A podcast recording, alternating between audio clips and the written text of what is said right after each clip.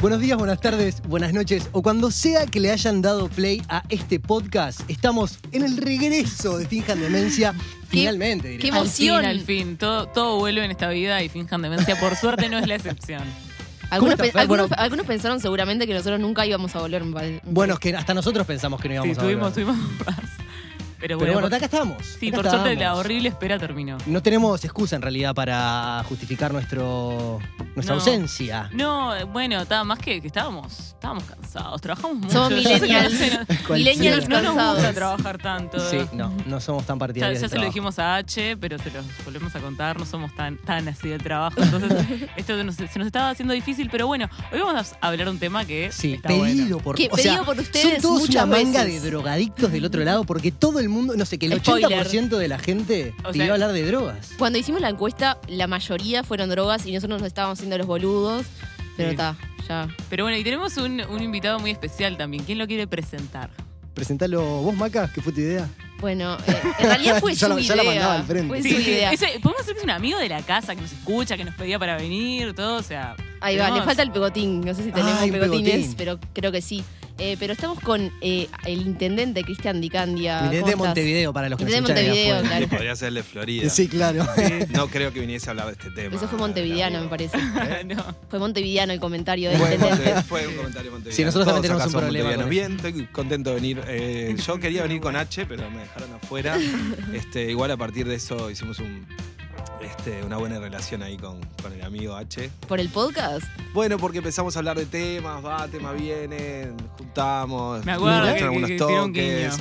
Sí, sí. Mirá, fija, demencia Tiró un impulsa guiño, voluntades políticas, oh, qué fuerte. Sí, tiró un guiño demasiado lindo como para que no dijera opere- nada. ¿no? Opereta política no, de demencia. Estaba toda la opereta armada, en realidad, este, en pleno momento electoral. ¿Cuándo va a salir esto? hacer- Pues así mando todos los chivos que pueda durante toda la Esto va a grabación. salir. No. En estos días, Antes de la elección. seguro antes de la Sí. elección. Ah. Tres o cuatro veces te voy a decir abrazo. Bueno, pero, pero abrazo. que, que sepa que, que, que se sepa que Finjan Demencia no, no adhiere a ningún partido, a ninguna lista. Esto es todo apartidario. Apolítico. sano. Pero sí adhieren a los abrazos. Son gente que sabe abrazar. Ah, a mí me cuesta, a mí me cuesta. Sí. Ah, bueno. Bueno, y hablando de abrazos, eh, vamos a hablar del tema de hoy, de las drogas. Intenta responder las preguntas que ni tu mamá ni Google pudieron. Finjan demencia.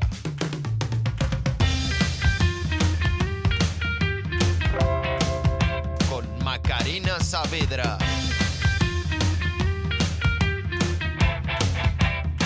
Facundo Maki. Y Fernanda Cossack.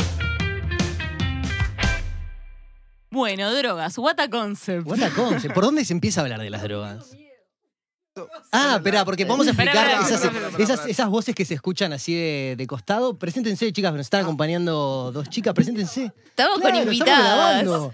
Bueno, eh, como estamos en un momento electoral eh, y eh, nuestro intendente tiene eh, eh, participación en una lista, Sí. eh, vino con, con asesores. Con asesores. ¿Qué, ¿Tenés miedo de decir algo que, tenés miedo que te reten? no, Miedo de lo no. que pueda La verdad es que me dan, mucha, me dan mucha, Álvarez. me dan mucha libertad. Este, se a veces se enojan un poquito con algunas historias de Instagram, para ser honestos. Porque Este, sobre todo cuando estoy en el Tenés exterior. historias Porque vamos a fijadas. decirlo, porque, o sea, una de las razones por las que pensamos en vos para este tema es que tenés una historia fijada fumando porro. Y porque has asumido públicamente que, Sí. que, que consumís drogas, que en general, con el resto de los políticos en comparación, eso no pasa. Cuánta hipocresía, ¿no? Porque Sí, con sí. unos cuantos me tomé un whisky o me tomé una cervecita, como estamos haciendo acá. Eh, Ah, ahí sí, el concepto de Trajo drogas. cerveza, chicos, traigan cerveza. Sí, claro. Yo eh, había escuchado que los que los invitados tenían que traer cerveza o algo así. Por Bien, las dudas, bien, no por las dudas, no bien, vaya para a ser el bien. único que no trae. Este, iba a ser un problema y además, bueno, de última, después de un lunes de laburo, siempre viene bien Siempre viene bien. una de estas drogas para brindar. Sin Bien. manejar siempre. Por supuesto que Em, sin manejar siempre. Volvamos al, al tema inicial. ¿Por qué crees que, que, mm, que resulta ser hoy, en 2019, eh, un- una particularidad tuya eh, hablar públicamente de, bueno, del consumo de drogas? Bueno, en realidad me parece bastante patético que sea así. Sigue siendo un tema tabú. Eh, en realidad el consumo de drogas o de sustancias es un, un tema absolutamente antropológico a la, a la humanidad, desde que sabemos que el hombre existe, que la mujer existe, eh, consumen cosas, o sea, o consumen un- una hojita este, de algún yuyo que la pusieron ahí en, en agua y la hirvieron para poder dormir, o Un eh, un- sí, o sea, para poder encontrarse Claro. con los dioses o, este, o las sustancias que utilizan muchísimas personas todos los días para poder dormir con una pastillita Claro. o lo que tomamos para que se nos vaya el dolor de cabeza. Todas esas son sustancias que uno introduce en su cuerpo para que a ese cuerpo le pase algo. Quiero decir que de todo lo que acabas de decir, yo hice preproducción, chicos, esta vez traje Te cosas estaba matando la preproducción, No, perdón. y- Dale. No, no, y me encantó. O sea, dijiste todas las cosas que, por ejemplo, lo de eh, lo que decís de que desde que el hombre es hombre y la mujer es mujer nos drogamos. eh, sí, hay pruebas arqueológicas que, que demuestran que hace más de 10.000 años eh, había drogas de distintos tipos. Pero a mí, cuando me puse a pensar en, en preparar este, este tema, me pegó por el lado más filosófico. O sea, ¿qué buscamos? ¿Buscamos evadirnos? ¿Buscamos sentir más, sentir menos? O sea, me busqué eh, charlas de, de Darío Z o Darío, el de... Eh, el impronunciable. El en realidad, yo sé cómo se pronuncia, se pronuncia Sí, Shai. Pero, en fin. eh, y de verdad que me parece. Es, es un tema como que me, que me viaja mucho, digo, está, sin, sin- Guiño, sin guiño. chiste, sin chiste, claro, para Nintendo. Porque, ¿qué, qué tenemos que nos da claustrofobia? Nuestra propia eh, Naturalidad. sensación de realidad, o sea, Claro. que necesitamos o escaparla o, O que resulta insuficiente, ahí va, expandirla. Y también, eh, o sea, eso, pero también es una, como una búsqueda de placer, me parece. Pero hay drogas que no son tan placenteras No. a su vez y se toman igual. O sea, como que también es algo de, de- de autodestrucción, de, de hacerse daño adrede, o sea, una cosa con la finitud. No sé, Parecería ser una forma como de salir de la realidad en la que estamos y que muchas veces, en muchos pero- casos, pero la gente salir, las toma te, para eso. ¿Te parece salir o, o Escapar. más, o Puede ser, más? puede ser Depende encontrarse qué droga, también, ¿no? pero en muchos casos el, el- empieza como una forma de olvidarte de lo que está pasando en tu vida cotidiana y, y transformarte de diferentes maneras, porque cada droga tiene diferentes efectos, en algo que querés ser en ese momento. Querés estar feliz, querés estar relajado, querés estar pensativo, querés reflexionar. Eh, Cristian, recién decías encontrarte. Eh, ¿Te pasó alguna vez de, de consumir alguna sustancia y decir, me, eh, encontré o por lo menos estoy en diálogo o conectado con una parte de, de mí que antes mm, capaz que no? Bueno, no sé si antes o después. Es evidente que hay al- algún tipo de, de sustancias que te conectan con el, el espacio y el momento y el lugar. Y de hecho se han utilizado este, para escribir muchísimos artistas, para pintar, este, para, no sé, yo he escrito, por ejemplo, alguna cosa que he dicho públicamente después, de- ya no tanto, pero me acuerdo en el 2014 claramente, este, de fumar y Sí. que colgarme a escribir y al otro día leerlo y decir, Sí. pa, estaba reconectado.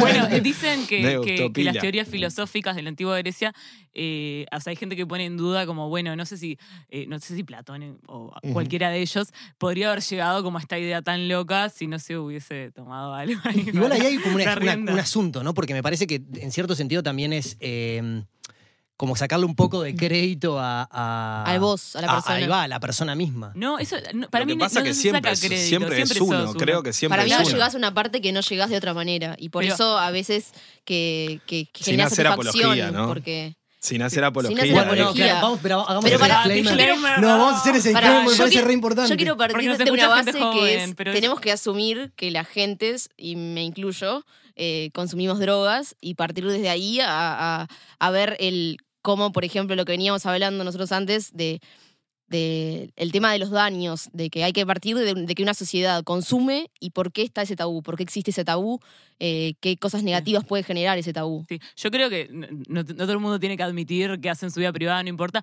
Yo, por, por ejemplo, no sabía si admitirlo o no por tema de, de ser comunicadora, pero lo decidí después de pensarlo mucho que, que, ta, que yo sí quiero hablar de, mis experiencias personales sin hacer apología, pero sí como de una forma de cuidar a la gente, porque la gente lo va a hacer igual y si yo puedo desde un lugar que capaz que comunicadores más grandes que yo no lo hacían, como a vos te pasa en política, lo voy a intentar de hacer. Pero ta, no, no me parece que todos tengan que hablar si, si no quieren. o No, No, no, no, no, no, pero no era por ahí. Iba, la mayoría de las personas consumen drogas. Ah, sí, sí. Sí, como que la, la sociedad en general es hipócrita, como que siempre Mm. se habla como que es algo ajeno, como el problema de las drogas.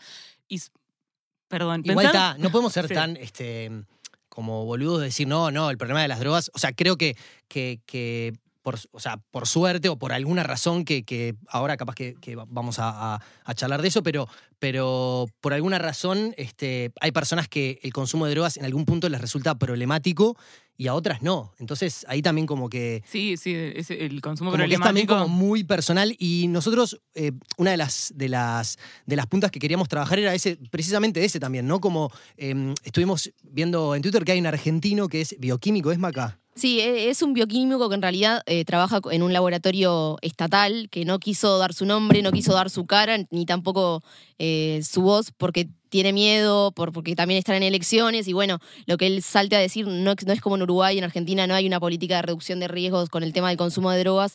Entonces podía jugarle mal en su trabajo y prefirió no, eh, no, no identificarse, digamos, pero es un bioquímico que lo que hace es analizar las drogas. Y, y, ta, y lo, que- lo que pasó fue que se hizo una cuenta con un nombre que no es un hombre, con un, un- cómo es la cuenta Maca eh, la cuenta. Chan, chan, Chan, chan, chan, chan, no pues ahí lo que dice porque el loco No. lo que hace es todo el tiempo está tirando eh, Eh, es datos al- del tema Chulu Sudaka. Eh, se escribe C-T-H-U-L-U Sudaka. Y bueno, él lo que empezó a hacer, no tenía, tenía siete seguidores, hizo una publicación y después hizo un hilo muy interesante sobre, eh, se llamaba eh, Cómo consumir drogas y morir en el intento. claro que es súper El- importante eso, Claro, el tipo lo, que- lo que hace es partir de la base de, bueno, eh, los jóvenes sobre todo, muchas personas consumen drogas y no hay información sobre qué es lo que pueden producir, cómo reducir los daños. claro Claro, porque. eh, porque no es que- Es igual que ese es- eso es lo más importante en realidad, el manejo de información y de responsabilidad al momento de consumirlas. Sí. Y vuelvo a insistir que pasa con todo. Con el alcohol, yo admito que recién los últimos 5 o 6 años eh, me doy cuenta, después de, de haberme tomado un whisky de más o una cerveza de más, que me tengo que tomar dos o tres vasos de agua. Y lo hago hasta el día de hoy. Y así al otro día estoy bárbaro y no tengo problema ninguno. Quizás hace 5 o 6 años o 10 o más, tomaba y no intercalaba un solo vaso de agua, eh, con lo que genera eso para el cuerpo deshidratación. Y cada una de las sustancias es lo mismo. Si Ahí uno va. toma una pastilla va a dormir, duerme. Si se toma 10, seguramente aparezca internado haciendo un lavaje estomacal. Claro. ¿Crees que, Esa la, es la realidad. ¿Crees que la legalización de drogas ayuda en la política de reducción de riesgos? Yo estoy absolutamente de acuerdo en que hay que ir por un camino de discusión de la legalización el- y la regulación de todos los mercados de sustancias. Sí. Todo el Eso- mercado eso- de eso sustancias. ahora Sí. el negocio lo, Sí, lo yo vamos a hablar, pero. No sé si entrarlo o no. Vos Sí, me decís. sí. pero, Sí, pero no, pero, no- dije- pero no querés Ah, seguir con bueno, eso. No, claro, no, no, quería, acordarme de, de la anécdota cuando fallecieron en Argentina los, los cinco pibes en una fiesta de. Sí, no me acuerdo cuál. La se llama. Ahí está. Y, y acá se generó todo un, todo un caos y un, un temor de qué podía pasar con las próximas fiestas electrónicas. Y nosotros no- nos mandamos la jugada de traer a esta gente de, de España, de, de Barcelona. Sí, que analizaba eh, Energy Control, eh, bueno, que en realidad los trajeron los productores, pero nosotros como que estuvimos auspiciando toda la movida de la Intendencia, eh, y fue espectacular. Los tipos hicieron ¿Eso no un fue testeo. Tabaré que lo hizo sacar? Sí, digamos, a ver, al Poder Ejecutivo No mucho no le gustó. Ah, pero ahí hay una cuestión de Yo tuve, yo agenda tuve una generacional. discusión, yo tuve una complicada. discusión con, con gente del En Ministerio de realidad Salud fue más el Ministerio del Interior. Que, que tengo una discusión que sigue Mm. existiendo, que es con el tema de las fiestas de electrónica. Porque por un lado eh, empezó eso de que llamaron a, a estos a que vinieran a analizar las pastillas y, y sacar alertas sobre las que estuvieran adulteradas con, con bueno, adulterantes que, que podían generar efectos que no eran los deseados o los, los buscados con esa droga. Pero de la misma forma que trajeron a esos, eh, se sabe que dentro de las fiestas venden pastillas y vos eh, es, con tal de ir una vez y fijarte que en el momento están vendiendo muchas personas y que ahí es donde muchas veces este, se venden las que están adulteradas o, y, no entra, la policía no entra, no hay gente controlando, sacando gente que Sí, esté hay vendiendo. toda una es como igual. también una Yo no sé si ahí. el lugar donde la gente está bailando, se está divirtiendo, es un lugar para un operativo policial a hacer una guerra contra el narcotráfico, No. contra el micro Igual- consumo del microtráfico, cuando en realidad es como la, la venta de lentes. A mí me dicen, ah, tenés que levantar el lentero, está vendiendo 50 lentes. Está, si te lo cruzás, lo levantás, pero no vas a poner a todo el estado departamental a perseguir el lentero cuando están entrando contenedores. Entonces, en realidad hay una cuestión que tiene que ver con interior, con aduana, eh, bueno, con inteligencia para que no entre contenedor. Y con Porque esto no pasa lo mismo, porque en realidad, yo qué sé, Sí. complicado. Bueno, igual yo a mí me había contado un dealer conocido que, que se hacían operativos con gente encubierta, que, o sea, que podía ser una pibita de nuestra edad, o sea, que, que le pagaban a actrices actores para, para agarrar como dealers. Pero mm, Volviendo al tema de la prevención, Maca, capaz, que es como lo más, como lo más importante, ¿no? Digo, Sí, o sea, eh, consumir con, con- con información, que siempre es como lo más importante. Y este loco lo que hace es un poco eso. Se despacha, digamos, en Twitter con diferentes hilos apuntando siempre a, a cierta droga. Porque, o sea, el- lo que me parece que está bueno que hace este loco es, bueno, esto va a pasar, esto pasa, esto pasa en las fiestas en Argentina, pasa en las fiestas en Uruguay, pasa en las fiestas seguramente en todas En partes el del mundo mundo. entero. Entonces, tenemos esta realidad. ¿Cómo podemos este, hacer para que sea por lo menos, digamos, que, que cada uno tome Claro, la decisión evitar que quiera? las muertes. Me parece lo mismo que, que pasa con, con la gente que, que está como en contra de la educación sexual y que apunta, bueno, a la abstinencia. cual, con el eh, aborto. Bueno, o sea, chau, va, va a pasar igual. O sea, mejor que sea. Igual justo con el sexo, tipo, que es como que no, no tiene. Es mucho mejor que las drogas. Tipo, Claro, no, no es bueno, es, es- es biológico, etcétera. Me encantó No. la cara de Fernanda. ahí Sí. atrás. Tiene, tiene, tiene, efe- tiene efectos Sí. secundarios que pueden ser, porque estaba pensando, no tiene efectos secundarios, sí los tiene enfermedades, embarazo, pero, pero ta, son cosas que van a pasar, que la gente, y que hasta cierto punto Y no ninguna está de mal. estas cosas que hablamos han que pasar de cambiado forma sana. Ni han dejado de existir con los cambios eh, políticos o de los sistemas, ¿no? Todo esto, ex- la gente consumió en el absolutismo, en las monarquías, en el feudalismo, eh, en el sistema capitalista y consumirá en lo que aparezca y Claro, o sea, logramos con- mientras haya construir persona, después. básicamente va a haber. si- Y va a seguir sí, gente claro, porque la gente tiende a tratar de, de salir o de encontrarse, como decíamos hoy, este, más allá de la realidad y la rutina del día a día. Por eso también busca creer en cosas fuera de, de- de lo que ves acá en este mundo. Eso también lo, lo- lo pensé con mi viaje filosófico de las drogas. Es como, de vuelta es lo mismo de, de- como de la claustrofobia de esta realidad. Es como que si tiene que haber algo más, que puede ser algo eh, espiritual, que puede ser algo después de la muerte, que puede ser extraterrestre, que puede ser más allá de tu mente. O sea, es, es de verdad, tenemos algo con que no podemos con esta No, realidad. O, a ver, o no nos simplemente gusta, es puede muy ser poco. para tipo pasar Yo bien. creo que también hay una cuestión de encuentro, de encuentro y Bueno, de, de Sí, placer, claro. de compartir, que tiene que ver con el consumo y que no es el consumo solo. A ver, la gente se reúne a comer este asado y se mata con kilos y kilos de asado con sal y chorizo y embutido y no sé qué, y se está tapando todas las arterias. Si lo hace todos los días, seguramente dure poco. sí, la ¿no? obesidad, el Este, sedentarismo en entonces, general son costumbres que. La gente cuando se junta, no se junta así con mesa vacía, consume algo. Y si no, vos llegás y decís, pa, no hay nada. tipo, Pero hay un problema para mí con, con el Y si tema, no por tiene sexo, ejemplo, sí que hay que ser Claro, algo bueno, da, pintola, ¿cómo era? eh, está como, Tenía que ver. como asumido el alcohol, por ejemplo, a mí, a mí me da, o sea, un poco de, de cosa de que hay una diferencia entre el alcohol y otras drogas. Siempre se diferencia el alcohol y drogas, como si el alcohol no fuera una droga. Claro, Y no el fuera Cuando la en realidad en yo Uruguay, quiero mostrarles algo que lo, de lo- Es este bioquímico del, política del que hablábamos. Ahora vamos a volver a eso porque está interesante. Eh, pero no, pero eh, este mm, bioquímico que mencionábamos argentino, este, Chole bueno, me habló un poco, eh, sí, Chole Sudaca, eh, me, me habló un poco de, de, bueno, ta, la reducción de, daños porque es importante. Después del, del tema de, de que el problema principal con el tema de las drogas, en, en él, en ese hilo que hacía de cómo drogarse sin morir en el intento, hablaba de, de la importancia de no mezclar drogas. Y sobre todo, lo que hizo fue eh, hablar sobre el alcohol. O sea, él, en general, eh, las preguntas que le hacen son sobre el éxtasis, que es una droga que actualmente, sobre Está todo, muy en- de moda, está muy de nueva, moda entre los jóvenes, tanto. claro. Y, y les quiero mostrar esto que, que él decía sobre el tema del alcohol. Entonces, si ya elegimos una sustancia que, que- que queremos tomar, no le mezclemos con otra. Con un- una consideración muy importante, el alcohol es una droga y mezclar otras drogas con alcohol es muy peligroso, porque el alcohol es una de las drogas más peligrosas que hay, por más que está súper aceptado y, y todos los familiares eh, cuentan de alguna Navidad donde, ay, la tía se emborrachó y sería impensable, ay, la Navidad que esa tía tomó cocaína y estaba resacada y le pegaba a todo el mundo. Eh, tenemos naturalizado el alcohol, lo que lo hace un enemigo aún más peligroso, porque, porque todo el mundo cree que el alcohol no pasa nada.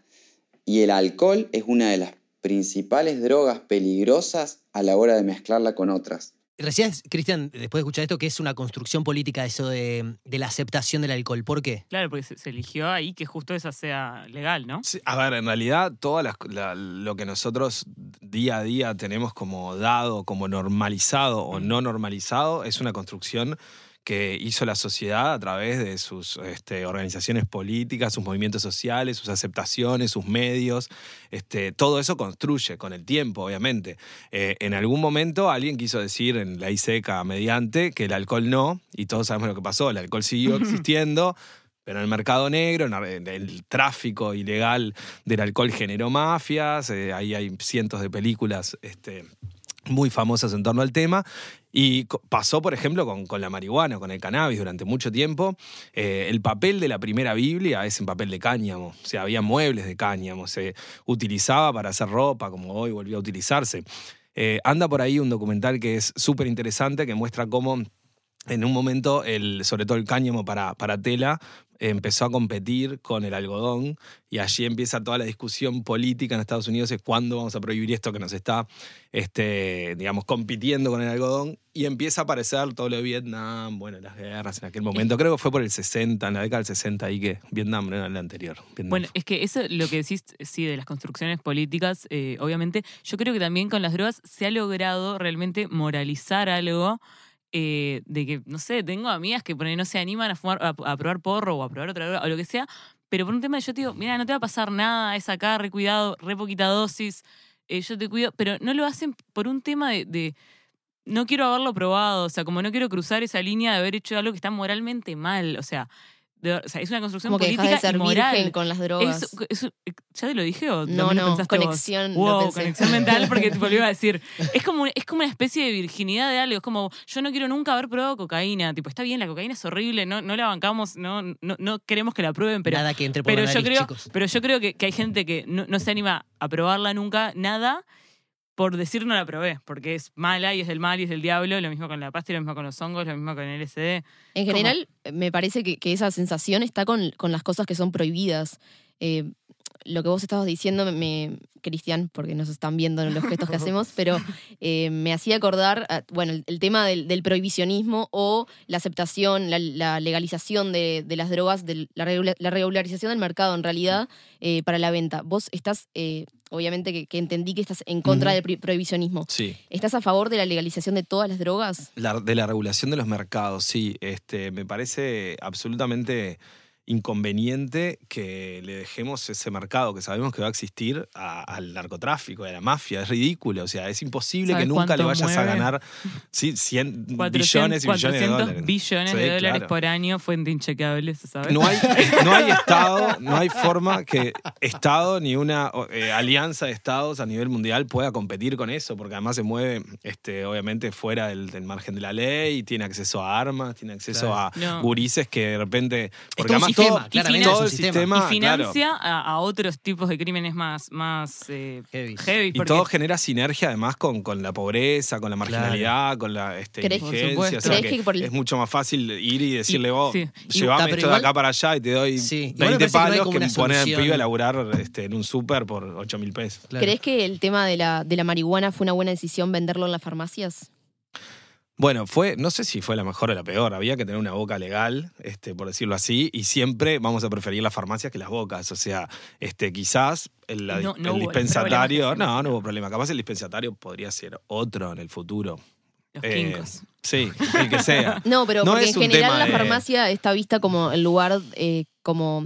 Sí, se Mirá venden otro tipo de farmacia se drogas. vende sí, cada sí, cosa sí. Se vende que cada te, cosa No, te pelás de un momento pero, para otro. pero en general, o sea, está visto como un lugar donde vos vas a buscar la salud y se venden drogas. También los supermercados y te puedes comprar un vodka a 80 grados y marchar esa noche. ¿no? O sea, si te querés O sea, suicidar, vas a ir a la farmacia y no te y vas a sí. comprar faso. no, no, No. vas a Va a ser lo- menos efectivo No, de todo. claro. Espera, yo quería consultarte algo respecto a eso, que es como Montevideo o Uruguay, pero está, voy a decir Montevideo, manéjense. Vos, Montevideo es Uruguay, dejaste claro en el eh, capítulo del interior. Claro. Montevideo como, digamos, este...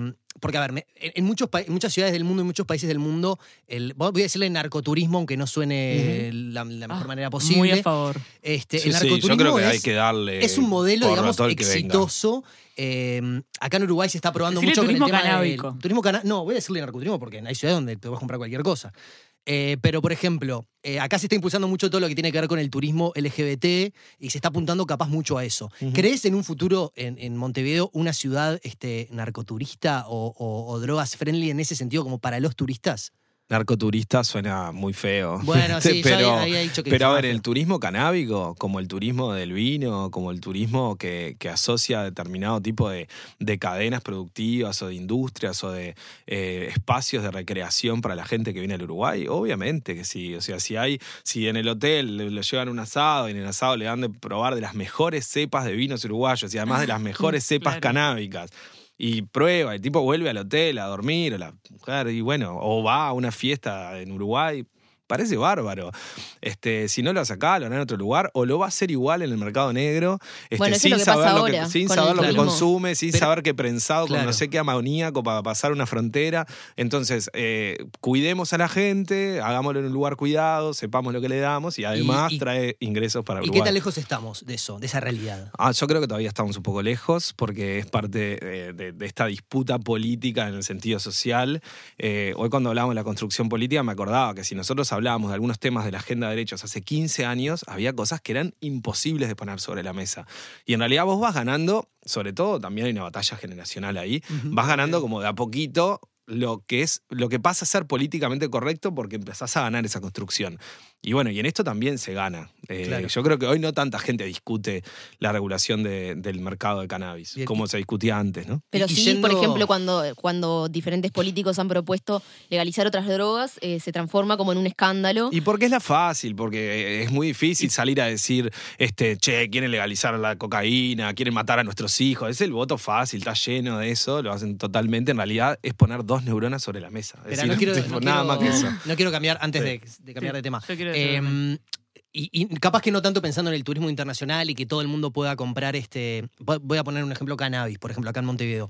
Pero, por ejemplo, un grow shop o, o- o un lugar, digamos, donde que se pueda asimilar más como a, a modelos como el que hay en Ámsterdam, por ejemplo. De eso también estamos lejos. O sea, de, de generar como esos espacios. No, no tan lejos de eso. Eh, tendría que hablarlo con Diego Olivera, el director de la Junta Nacional de Drogas, pero ellos estaban pensando. Hace dos este, años habían anunciado sí, que iban a hacer los están- nuevos dispositivos, pero Estaba en ese camino. Yo creo que no va a ser en lo que queda este periodo elec- este, de la administración, no, claro. obviamente. Pero para, por Pero ejemplo, en- que dos, dos o tres años. lo Yo creo como- que, por ejemplo, Daniel Martínez estaría mucho más abierto a esto, pero sin lugar a dudas, porque de hecho nos bancó cuando, Ay, cuando trajamos que nos van a. levantar. no, pero más eh, seguro que tiene una cabeza mucho más abierta este, en este sentido. Sí, Claro. yo igual eh, recuerdo que para un informe sobre cocaína y que, que consulté expertos, me decían algo que, o sea, yo estoy, estoy también de acuerdo que habría que regular y liberalizar todo, pero me decían, sí, claramente este modelo de prohibicionismo no funciona, pero no podemos afirmar que el otro sí. O Claro. sea, capaz Ah, no, sería un experimento claro. social que podría salir muy, muy mal. O claro, sea, pero por lo menos vos hay que tener tenés mucho un cuidado. control, un control sobre lo que circula. No, yo estoy de acuerdo, o sea, yo soy a favor del otro, pero nunca me había pensado como, bueno, sí, está, es un experimento social que si sale mal, sale No, lo que tiene es que vos sabés qué circula, qué se está consumiendo, Imagínate que te de qué viene la pasti con un calidad. prospecto. Sí, sí. Mucho mejor que. y- Bueno, es que lo que vas hace al Ener- médico, si te algo, saben esta tener. Energy Control y demás, la otra no me acuerdo cómo se llama, Energy échale, Control. échale cabeza, que es una Esa colombiana. no conozco. eh, hacen eso, te dicen, mirá, esto es 100% lo que vos querés consumir, si lo vas a consumir, acordate de, pon- de tomar agua, Sí. acordate de irte a dormir, de no mezclar con esto, con aquello, Sí, papá. bueno, Energy Control si no tiene una es, te página. dicen, ojaldre, esto no Esto es, no- eso, consumilo, vamos, pero vamos a mirá que- a, a- a nuestro público joven que si va a experimentar, puede entrar a la página de Energy Control y buscar, si compra una pasti, eh, el color y la forma, que ellos seguramente la tienen testeada y dicen, tiene, está Sí. bien o está mal, no está, o sea, está Bueno, sacan alertas. Acá lo que hicieron fue una, va dos veces ya, análisis en fiestas de, de electrónica grandes. Eh, no voy a mencionar los nombres, pero eh, lo que hacían era, bueno, testeaban en los baños químicos las sustancias que habían salido de los baños, que quería decir eh, que, que era lo que las personas habían consumido, los que estaban ahí. No podían determinar si lo habían tomado, si lo habían tomado con pastillas, si lo habían, de qué forma lo habían ingerido, pero eso salió de los cuerpos de las personas. Y lo que había saltado en las últimas dos análisis, que fueron creo 2016 y 2018, era que habían sus- eh, sustancias, drogas de sumisión, que son las que se utilizan para, para hacer secuestros, violar, eh, que, ta, que eso era una cosa que había alertado, y después adulterantes de todo tipo, el levamisol, eh, o sea, de- de- generaban diferentes cosas. Por ejemplo, había uno que transformaba un poco más agresivo a las personas. Y ahí está también el tema que de bueno el prohibicionismo o la, la regulación del mercado, que es que eso, vos podés saber qué es lo que está circulando. No es que. El tema es que tiene que venir acompañado por una campaña, y en mi opinión, en el caso de, del- de la marihuana, esa campaña llegó muy tarde, llegó dos años después. Sí, porque te iba a Eh, decir. eh, perdón. Y, y- No, y, también en mi, opinión, en mi opinión, obviamente, este, hay una diferencia en la campaña que se hace con la marihuana y con, por ejemplo, el tabaco. Sí, eh, no hemos hablado del tabaco, que Sí. creo que es la que, por lo menos en los años 90, lo que fuimos jóvenes en los 90, fue la que hizo estragos, ¿no? no. A ustedes no es Sí, el caso. no, Yo apenas soy millennial de casualidad, si es que lo soy. No, pero, pero en general el tabaco es, la caja parece tu peor enemigo eh, y la marihuana es una bolsa verde que te dice hablalo con tus padres y yo creo que, que- o hablalo con tus amigos, o hablalo con alguien, el tema del consumo y, y genera un poco, o sea, un poco de dudas o al menos a mí de, de inseguridad de efectivamente, no sé si la del Sí, tabaco efectivamente se no, fun- no funcionó, o sea, disminuyó, pero sigue mucha gente fumando, pero funciona la de la marihuana como para que la gente entienda que, que consumir eh, no es eh, inocuo. Lo que iba a decir es que te, te voy a poner contra las cuerdas, porque en un momento te iba a pasar. Eh, ta- estamos todos de acuerdo, la verdad que eh, estoy a favor, me encanta, yo me anoté. Sabes que nunca compré marihuana, pero me anoté para, para apoyar la, la- la campaña, para que salgan números de que más gente se anotó. Pero. Vos sos eh, las que bajás los que entre qué cantidad del total compra. Pero no, lo que quiero decir es aumentó el consumo y aumentó el consumo problemático. ¿Qué podemos decir de eso? Porque tal no es todo bueno.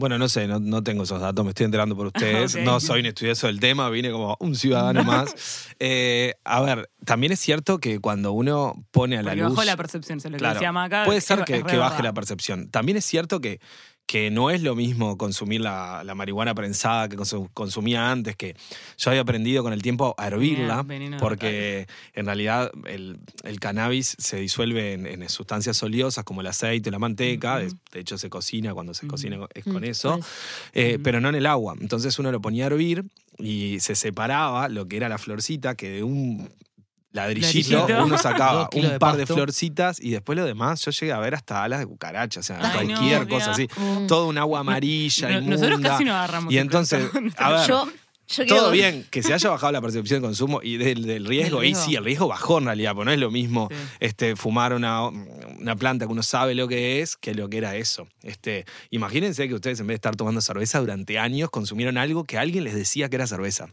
Y era un líquido amarillo que ahí vos no sabías No. si alguien había orinado adentro, porque la No, verdad era eso. Estás encontrando un público Entonces- que está de acuerdo contigo, pero igual, tipo, poniendo ¿Querés la abogada contra- igual gente te diría, está, pero igual, hace mal que los pulmones, que no sé qué, que, Y sí. eh, que el, eh, Se ha ido perfeccionando, ¿no? Ahora hay aceites que se pueden Bueno, hay unos inhalar, vaporizadores vaporizadores, que hay que también que- buscar legalizarlos Sal- también. sale medio caro el aceite están. igual, el legal. Es verdad, también, es cierto. El aceite de consumo también es. Bueno, ahí hay toda una parte para avanzar que es el medicinal, Bueno, que ¿quieren- hemos ¿quieren avanzado saber poco. cuáles son las más y menos adictivas las drogas? Porque el cannabis está. Ya pasamos está a la parte falopa del, Parte falopa, del no. episodio. No, Yo pa- quiero hablar de la, cómo la droga ha generado una cultura este, fascinante en esta ciudad respecto a ese tema. En Montevideo, que el Sí. olor a marihuana está en toda la ciudad. No, pero se ha Ese es el generado como una comentario de mi madre. de- No, pero es verdad que hace 15 o 20 años vos sentías el olor, el olor a tabaco, era constante, permanente y nadie decía nada. Gracias. Y el olor a porro era tipo, "Bah, ¿quién está fumando porro?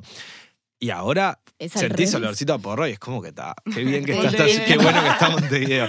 No, y sentís olor a tabaco y decís, qué viejo hijo de puta está fumando tabaco acá al lado un- mío, ¿no? Y Es bueno, una cosa eh, así. lamentablemente, el, el- por ahora al menos el, el tema de la marihuana, al vos eh, ingerir, o sea, menos humo, no, no tenés tanto Mm. contacto con humo, capaz, porque yo consulté por el tema del cáncer de pulmón, que es lo que pasa con la marihuana, y bueno, eh, todavía no, no, no hay demasiada información, No, pero lo que Lo es pasa que no, va- va- es que todavía no se sabe, pero va a generar mucho menos. Eh, y bueno, eso es una, una de, de lo malo del, del tabaco, que es que vos, eh, no es un cáncer que vos lo veas al año, a los dos años, lo ves a los 15 años, capaz Yo que... creo que, lo tenemos, una suerte con el tema de la marihuana que estamos como en ese lapso donde todavía no hay, no hay estudios concluyentes. Claro, no hay estudios Pero no es suerte. Entonces Facu. podemos fingir demencia y está todo en ese sentido. hasta que la Pero- OMS se proclame. Chicos, eh, déjenme mostrar mi pro- producción. Eh, las, eh, según CNN, fuente No, chequeable, re, re- re re bien la chequeable, bien. Eh, eh, la tercera droga más eh, adictiva es la nicotina, después de la heroína y la cocaína. Y la quinta es el alcohol.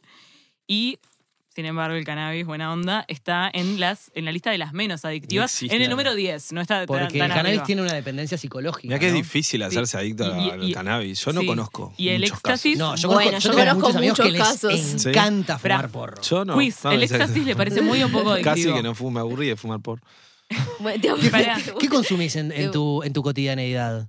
Además de alcohol y porro. Vos sabés que estoy fumando tan poco, tan poco. Este, me gustaría ese fumar un poco más, realmente, porque lo disfrutaba, pero es como que, no sé, este. Porque no tenés tiempo, no encontrás un no, lugar. a veces mm, estoy tan cansado que digo, si llego a fumar ahora me voy a Claro, dormir. me desmayo. Entonces, porque viste que el porro tiene eso, ¿no? Que en Sí, realidad a- te a- da como para lo que uno tiene ganas. Estás triste, vas a ¿Sabes que llorar como un condenado. Me, me Si estás con ganas de divertirte, te vas a reír como un bobo. Y si estás con sueño, caes seco. Claro. Entonces es como. Creo que fumas dos veces por semana, tres. No, ni, eso. Ahora ni eso. Estaré fumando cada 15 días, con suerte. Sí. Fumé ayer domingo, de hecho, y hacía como un mes creo que no fumaba. ¿Qué De pasa, hecho, por se me ejemplo? secó Te todo. pega más. ¿Cómo pensás que tiene que ser Sí. el diálogo con los menores? Vos, por ejemplo, que tenés un, un hijo adolescente que capaz que en un par de años. O... Sí. Eh, en realidad, yo con Salva hablo abiertamente de estos temas. De hecho, hace ya un par de años, dos años, en una reunión de, con la maestra, la maestra nos dijo, che, Salvador le estaba aplicando a sus amigos que el actrón que tomaban para el dolor de cabeza era una droga también. y nada, yo quedé durito y maestra dice, no, no, en realidad lo que le estaba diciendo está bien. Me sorprendió el nivel de información. En realidad siempre lo conversamos este, y... Creo que con el tiempo los niños lo toman con mucha más naturalidad cuando uno habla las cosas claramente. ¿Sos de lo que cree que los es- padres tienen que darle a probar a sus hijos? No tengo idea, no llegué a ese momento de vida todavía. Todavía. Cuando me lo planteé, eh, seguramente prefiera que el espacio de protección, de seguridad Sí. y de certeza sea conmigo que esté en una esquina. Eso no tengo ninguna Sí. duda.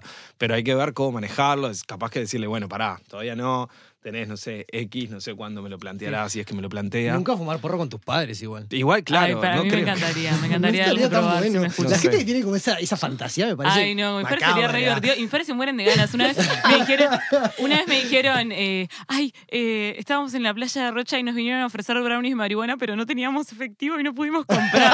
y yo me quedé pensando, Ay, tipo, ay, te les voy a comprar, pobre. Un saludo a Martín Valcorba y la inclusión financiera. Sí, sí, la verdad, la prox- Bueno, este es el país donde se puede comprar ayahuasca con tarjeta de débito, que es ilegal, que lo denunciamos en Santo y nadie hizo nada. Bueno, ven, Pero ese para mí es un cosa, debe que a mí es de las cosas que me da como temor y que todos los amigos, probar amigas que han, que han hecho como sus hasta terapias con ayahuasca están súper felices, que se han encontrado con esto, que han solucionado me cosas parece- y a mí me da. Vos, es que yo tengo miedo. una compañera Pero, Pero el miedo es mío, ¿no? O sea, que escribió una crónica para un trabajo de facultad hace dos mil años, estoy hablando de esto. Clásico trabajo de facultad. Y la loca se fue de retiro con el padre a probar ayahuasca. Ah, eso. Ay, Un Oh. beso. ¿Fue con el padre? Sí. Está. Igual después La eliminemos, quemaste eliminemos el nombre nombre. después por las dudas. Ay, pero lo, lo Eh, redice, perdón. Este, y la loca sintió como que se despegó del cuerpo y se vio a ella desde lejos. Yo me llega a pasar, yo me dio una, Sí. una- una crisis Me de encanta, pánico me ese que es un cuento no me muy, recupero más. muy repetido de la gente que consume ayahuasca, sobre todo la ¿Probaste primera vez. ayahuasca? No, no, por No, eso, es como un es debe. Claro. Me parece Sí, un montón. me da- bueno, a mí me da cuerpo me parece un montón. Yo soy este, muy controlito en muchas cosas, Claro. y entonces me gusta tener el control, sobre todo de mi cuerpo y de la situación en la que estoy. Y la ayahuasca con estos cuentos me da como un poco. ¿Te de- pasó alguna vez con alguna droga sentir que perdías el control? Bueno, con el alcohol en la adolescencia, sí, claro. ¿Con otra que no Este, sea alcohol? eh, no, de perder el control, no. De perder el Sí. control, no. Sí, yo, yo que he probado varias drogas, saludos padres, eh, siento que sin, du- sin abuelas. duda, sin duda la que más perdí el control es el alcohol. Pero Sí, y después de años de saber tomar, igual, o sea, todas las, las otras siento que las, las probé como de forma más exploratoria para ver, o sea, mi, se- mi, mi- mi mente a dónde iba, mi, las sensaciones que podía tener, el placer que podía obtener, pero el alcohol es como, es, es la peor y todo el mundo está en la misma y... y- y- No, tengo, sí, mira, para no dejarlo sin ningún cuento, sí, este, en un momento, no, no fue perder de control, pero sí al otro día tenía el comentario de, che, dije, me sentí solo toda la noche, ¿qué pasó? Me dejaran, todo el tiempo me dejaban tirado.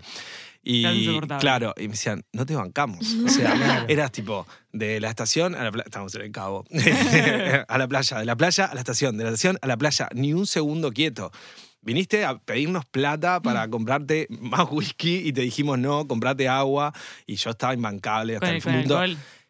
Claro, había mezclado. Y Sí. entonces mm, me pusieron unos billetes así en la mano y me dijeron, toma, matate, andá, andá y matate. Y yo al otro día me quejaba y ta, evidentemente. Bueno, da gracia, pero podría haber salido mal. Evidentemente ahí había perdido control. Sí. a mí me pasó, yo quiero contar una experiencia personal eh, que tuve eh, con la marihuana, pero, pero en comida. Ay, me acuerdo. Eh, tuvimos una, una experiencia con, con un grupo de, de cocina, comida canábica en realidad. Yo hice un curso de Ah. cocina canábica, pero fue fuera de eso. eh, con una persona que sabía hubo un cambio de Se planes y yo sabía. tuve que... No, no, no. Ah. Hubo un cambio de planes, una compañera trabajaba temprano y me dijo, vos comete mi comida. Habían marcado según el tamaño del cuerpo, según cuánto consumías de drogas, eh, una dosis en la comida, que era una sopa, después un risotto y después un postre. Y yo soy- yo soy- estaba muy bien la comida. Era un chef canábico, pero no quiero hacer eh, apología de las drogas. Pero, pero nada, una experiencia. Y bueno, lo que pasó este fue que, yo, que yo tomé.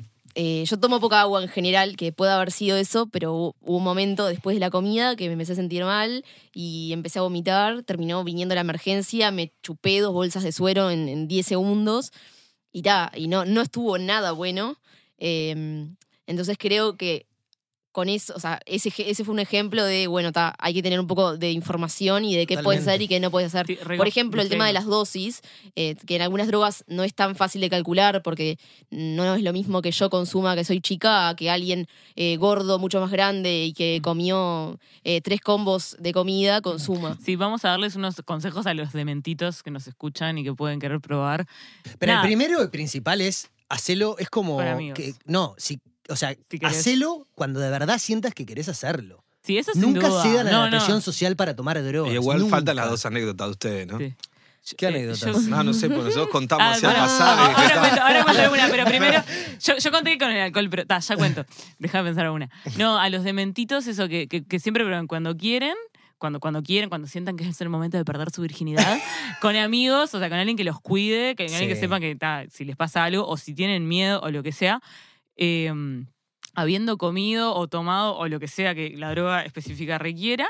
Y ta, y dosis eh, pequeñas, controladas, no sean tarados. Puedo Por ejemplo, pasarle los unos piques del cristales- bioquímico. lo- Los cristales, Sí. por ejemplo, es algo muy difícil de calcular, que es, es re fácil Pa, pasarse. me llama cero la atención. Tengo uno- Pará, tengo me que acotan algo de pasar. afuera Sí. que es verdad y que es importante, sobre todo cuando estás diciendo esto, que si se sienten mal y les pasa algo, digan la verdad. Ah, O eso también, ese no era mi divaguen, próximo. no mientan, digan, Eso. sí, consumí esto, esto, esto, esto y esto, No, mezclé y, y esto. si en hay que tanto llamar al tiempo. médico, no, no tengan miedo de tipo, no, le- les cagué la noche o, o me da vergüenza admitirlo. o Ta, y sea, si cagaron la eso tenés noche, que ya, hacerlo. chao, ya está. Tenés que se hacerlo lo llevará al invitan. médico y los amigos seguiremos Claro. de joda. Bueno, es eso, tenés que hacerlo con gente que tipo, Por eso- está Pero todo hay una bien. edad en la que, lo vas a- creo que pero no- ta, las pero es tremenda personas fiesta, no no, se querés cagar animan. la noche, lo- la cagás, ya Hay está, una no edad importa, eh, boludo, cuando negocio. sos adolescente por ahí que no querés decir me siento mal porque quedás como un pelotudo Boludo. porque estabas probando. Por Esperá, eso, Maca, ¿qué bueno, ibas yo a quería aportar eh, unos datos. Los del- datos, eso. Los datos del bioquímico eh, que le mandamos saludos, él nos va a escuchar. eh, valor, ustedes no van a saber quién es, eh, pero la verdad se la Como el jugó. cuervo de se la las jugó. drogas. Pero no, pasó piques, eh, sobre todo con el tema, bueno, de, de la marihuana en general y el alcohol. La gente en general sabe cuáles son las cosas que hay que tomar. Pero sobre todo con el éxtasis, que era esa droga que hablábamos que están consumiendo mucho más los Perdón, jóvenes, voy sobre a todo. hacer el, el boludo total, pero el éxtasis es el mismo que el LSD. M- Es- no, no, no, no, MDMA, no, no, es la que es lo mismo que, el, que los cristales que Ah, vos decías. Ah, Pasti, ta, cristales, ta, ta, éxtasis, ta. lo mismo. Eh, bien, Facu, la pregunta de la abuela. No, no, lo verdad, mismo. porque es re difícil, hay como Sí, un sí. montón. Bueno, entonces el, éxtasis MDMA, que es eso que se puede vender en cristales o en pastillas en general, que son con formitas de colores, todo eso. Lo que él decía es que, que el riesgo son eh, básicamente dos cosas. Lo primero es que puede, puedes tener una deshidratación y por eso recomienda tomar agua, pero no abusar de tomar agua porque dice que eso Por tampoco eso, hace bien. Y lo otro que me llamó la atención, porque yo tuve una discusión de, ay, pero no logran justificarle a los jóvenes que hay un riesgo sobre el consumo del, del éxtasis, porque el único riesgo es la deshidratación y si tomas agua no O tenés sea, como que si no te deshidratación. morís, no pasa nada. Y otra cosa es que, es que eh, tr- traten de probar con alguien que ya haya probado, o sea, que no sea como, bueno, primera vez probamos juntos y no sabemos cómo nos puede pegar, y que sea en el contexto adecuado. Por ejemplo, si se van a tomar LSD y que es, es el pez capaz parecido al FAS, pero capaz como un poco más viajero, no se metan en una fiesta llena de gente que les pueda hacer tener una paranoia, no se tomen una pasti para mirar una película, o sea, como y, que y lo otro es lo que es cosa. una cosa importante que decía es tener paciencia porque eh, te puede venir la Sí, de ay sí. no me hizo efecto no me hizo efecto Y- tomás otra pastilla Sí, y ahí no se te viene nunca. el doble y ahí es cuando pueden haber cagadas pero les vamos a mostrar el audio de lo que explicaba este bioquímico argentino que, que analiza drogas Una de las principales precauciones del éxtasis es el tema de la hidratación y el tema de la actividad física, conjuntamente con la temperatura corporal. Empezamos a dejar de, manejar también la temperatura corporal como cuando no estamos bajo los efectos del éxtasis. Entonces, eh, y no nos damos cuenta del cansancio mucho. Entonces, si estamos al sol y estamos saltando, saltando, saltando, eh, no nos damos cuenta de que se nos está subiendo la temperatura y empieza a ser peligroso, es como una fiebre y eso tiene, después de cierto grado, empieza a ser peligroso para el cerebro. Entonces, el primer consejo es eh, guarda con estar muchísimas horas al sol saltando. Aparte, si estamos mucho tiempo saltando o haciendo una actividad física muy intensa, aparte de subir la temperatura, también nos puede pasar, después de horas y horas, que se nos empiecen a dañar los músculos y por el estado alterado de conciencia que no nos demos cuenta. Y esos músculos rotos, el riesgo que tienen es que liberan, liberan una, una molécula que se llama mioglobina, que va al riñón y en el riñón tapa unos tubitos muy finitos y nos da una insuficiencia renal aguda, que puede ser muy grave. Eh, así que bueno, eh, tomárselo con calma, o si vemos a alguien que está muy sacado durante mucho tiempo, saltando, saltando, decirle que, que se calme un poco. Bueno, yo no tengo una anécdota para cerrar, eh, gracias a. ¿Cómo se llama? Cholo, Cholo. Sudaka. Eh, no, tengo, no tengo una anécdota, pero tengo una reflexión de después de haber tomado drogas. Es que me parece que, que algo bueno que saco de estos, por ejemplo, eh, para mí, después de, de haber eh, fumado porro como y tener como eh, es- ese pensamiento tipo de pa, estos repensamientos de estar re loco, tipo esas conexiones raras que haces, o sea, para mí te, te destraba ciertas conexiones, capaz, digámosle, sinápticas, pero Ay, de la creatividad. Déjame terminar. Y, y con, eh, por, y con, por ejemplo, con la pasti, que tipo te da una, una empatía con el otro como muy fuerte y mucho amor y mucha gratitud para con la vida, también me, me como que me desbloqueó ese umbral de, de amor por el otro y a veces lo puedo evocar sin, sin tenerlo. Por ejemplo, estaba pensando, ay, voy a ir con un amigo a una fiesta, no sé qué, estoy seguro cuando me pegue voy a pensar tal y tal cosa de él, que lo quiero, no sé qué. Y ya me estaba viniendo todo ese sentimiento lindo en el pecho, sin tomar nada, porque está bueno como que expandís tu cerebro a una cosa que después podés volver a llegar sin tener que tomar la, droga. Yo no tengo anécdota por soy medio embole, pero tengo algunas recomendaciones al respecto de esto, porque a mí me gusta mucho ver cómo cosas del, cómo impactan en el cerebro. Y hay eh, un documental, dos son cortitos, duran 20 minutos, se llaman eh, La mente en pocas palabras, lo pueden encontrar en Netflix, que el primero lo que habla es del impacto de las drogas este, psicodélicas sobre el cerebro y como toda una teoría científica con pila de respaldo, que ahora ni en pedo me la acuerdo, pero que abre como que la droga este, abre unos surcos en el cerebro, recorre ciertos rincones del cerebro que por lo general están dormidos. Y el otro es una, en pocas palabras también, eh, sobre el origen de la marihuana, que es súper interesante cómo nace, digamos, en las diferentes culturas y después se va, bueno, eh, contagiando por todo el resto del mundo, llenando de alegría y felicidad el planeta. Bueno, creo que este fue el- un episodio como súper serio, no nos Fa, reímos recontra nada, serio. pero, muy sí, informativo. nos faltaba una poco de Espero no haber sido el factor en no, no, no, no, no, no, para nada nada. en mole. Tremendo. O sea, no- Yo solo lo- me quedo con un- Capaz un- que me equivoqué de droga No. cuando traje la corona. me Tenía que haber quedo, cosa. con, me quedo con esa idea de, de una Montevideo donde haya grow shop, vos. Para mí es esa. Sí, para mí el Un turismo lugar donde ir a canábico quedar, es... tipo tirarte de un sillón y que te vendan todo hermoso o y sea- después te comas el o sea, brownie. a ver, ¿por Porque qué ahora la las- gente va a Ámsterdam y no a Bruselas? Porque tienen porro, porque tienen el barrio rojo. Nosotros tenemos toda la parte LGBTQ y Sí, que más cosas. y la bancamos Ahora un tenemos montón. toda la parte de drogas. O sea, podríamos ser el Ámsterdam de Latinoamérica y no somos No, y por- aparte, nuestros ciudadanos vayan a lo legal y los turistas vayan a lo ilegal porque Claro. todavía no pueden Claro, comprar. O sea, no, que les Estoy de tengas que acuerdo, comprar. pero absolutamente de acuerdo. Y obviamente que no pasé ningún Ojalá chivo, fueras voy a esperar intendente que. para aplicarlo. Claro, voy a esperar que el 27 de octubre se hagan elecciones que vayan por este Ay, país mucho más libre, chivo. mucho menos conservador y que chivo obviamente tenía que pasar el chivo. Este, no voy a decir el número de lista, pero me pueden buscar por ahí. Eh, Eh, y vamos no, a- nada, lo que importa en realidad me parece es como eh, poner la responsabilidad al tema sin querer hacerlo a un embole. Totalmente. Inteligencia también, creo que hay que ser inteligente a la hora de, de consumir, cuándo consumir, cómo consumir, pero también la vida es cortita y esto se trata también de ser felices y de divertirnos y lo y que las tiene drogas son parte. Amén. y sí, las drogas son sí, parte. son de- querer dormirnos cuando necesitamos dormir, sacarnos el dolor de espalda cuando tenemos que sacar el dolor de espalda, fumarnos un faso si tenemos ganas de compartir un faso o comernos un asado con un montón de sal de vez en cuando. O sea, su- consumir cosas que nos hagan felices de vez en cuando y entre amigos vale la pena. Y bueno. Y felicidad. nada, y conciencia también, ¿no? De Y que- nada, sí. Y perdón por demorar tanto. Y si en tienen este dudas, busquen, pregunten antes de, de que sea un error. Bien. Chiquilinas, qué placerazo volver a Ay, compartir sí, con ustedes este espacio. Ojalá que no nos volvamos a pasar tres meses antes No, no, de no, volver no. a sacar un nuevo episodio. Dos semanas, tres máximo. Sí, sí. Ta, no Dale. prometemos nada, Yo pero después, de julio, esfuerzo. después de julio estoy para ser conductor invitado. Conductor designado. Estoy buscando cosas para hacer Eh, después. O sea, piensa que ta, si, si no funciona eso de, la te lo selección, otro curro. Otro curro. Cristian, muchas gracias por acompañarnos. Muchas gracias a ustedes por la invitación. eh, muy rico todo. Muy Y bien. bueno, sigan fingiendo demencia con esto de las drogas, sigan por ahí. Tienen material para rato. Y nos vemos la próxima. Finjan demencia.